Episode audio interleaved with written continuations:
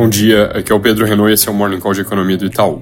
Começando lá por fora, com um comentário mais geral sobre o movimento dos últimos dias, o mercado internacional tem tido uma dinâmica bem azeda, principalmente no que diz respeito a taxas no mercado de renda fixa e a reboque em moedas contra o dólar, porque o juro dos Estados Unidos, na parte longa, segue tendo uma abertura de taxa, e isso afeta o humor dos investidores, afeta a propensão a risco e contamina outros ativos.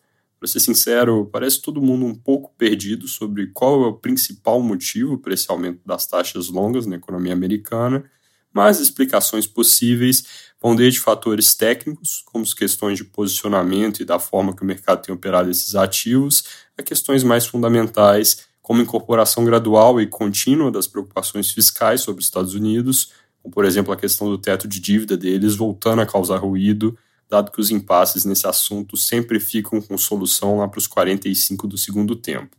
Também tem a discussão sobre qual o juro que equilibra a economia americana no longo prazo e onde de fato vai estar a taxa do Fed nos próximos anos, seja com relação a onde ela para de subir, seja quão rápido ela cai. E aí não ajuda em nada nesse contexto o movimento de alta do petróleo, que ontem chegou a ameaçar 100 dólares por barril, com dados de estoques baixos estão impulsionando a leitura de que a oferta está muito restrita no curto prazo. Hoje é um dia com agenda de dados cheia na economia americana, tem revisão da estimativa do PIB, não só do segundo TRI, mas da série histórica, pedidos de seguro-desemprego, sondagem da indústria do Fed Kansas City e dados de mercado imobiliário. Ontem o número de bens duráveis, a divulgação veio melhor que o esperado, com alta de 0,2% ante consenso de menos meio, com remessas e encomendas indicando um investimento resiliente no terceiro trimestre, por qual nosso tracking de PIB aponta um crescimento de 4,2% ante o segundo TRI, anualizando o ritmo, que é como eles costumam olhar por lá. Aqui no Brasil, a gente sente esse movimento global e ontem foi mais um dia de deterioração nos mercados, nem tanto bolsa, que tem suporte de commodities e também sofreu menos lá fora, mas com um movimento claro de elevação de taxas na curva de juros real passando acima de 5 pela primeira vez desde o meio do ano.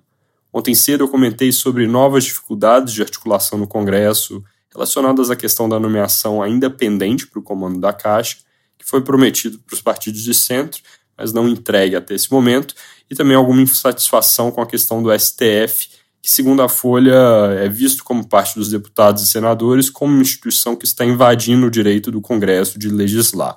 Ao longo do dia, esse noticiário evoluiu para um quadro de obstrução da agenda da Câmara. O presidente da Câmara chegou a anunciar que não haveria nenhuma pauta, mas mais tarde ele aparentemente voltou atrás, porque em reunião com líderes no fim do dia, eles resolveram realizar algumas votações e decidiram encaminhar a agenda econômica do governo na semana que vem. Jornais especulam sobre essa mudança de postura. O Globo reporta que o governo, para furar o bloqueio, mandou uma MP liberando recursos para o agro, que seria difícil deles não votarem.